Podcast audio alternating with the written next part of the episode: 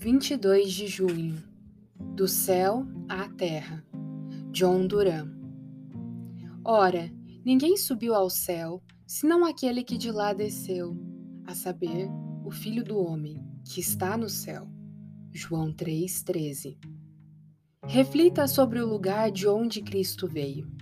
Ele estava no seio do Pai, onde se encontra, e vivia no amor de seu Pai Portanto, ele veio para manifestar amor aos fiéis.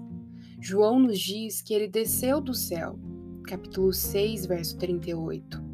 Jesus Cristo estava no céu desde a eternidade. Lá, ele tinha a companhia do Pai. Lá, ele desfrutava o amor do Pai. Lá, era abençoado no seio do Pai, porque assim dizem as Escrituras. Ele vivia na luz do amor do Pai. João 1,18 e por estar com Deus, ele se consolava em Deus. Nessa mesma luz e glória na qual Deus estava, Cristo triunfou. E apesar de tudo, de tudo, ele veio por amor aos crentes. Esqueceu-se, por assim dizer, de sua família e da casa do Pai, a fim de nascer para os crentes. Uma viagem tão longa, partindo de um lugar tão raro, evidencia muito amor por eles. Oh, que longa jornada Cristo fez quando nasceu e que paraíso de deleite ele deixou para estar com os fiéis. Certamente grande foi a sua afeição, transcendente em seu amor, que veio, ao menos por uns tempos, da casa de amor, do seio de seu Pai, para oferecer aos crentes a fonte de amor, o seu próprio seio.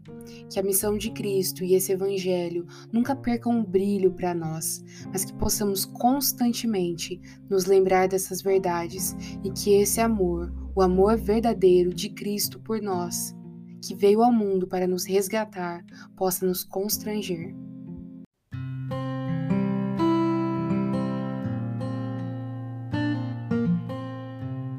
Você ouviu a leitura do devocional Dia a Dia com os Puritanos Ingleses, da editora Pão Diário. Uma leitura que você encontra aqui no Devoção Diária.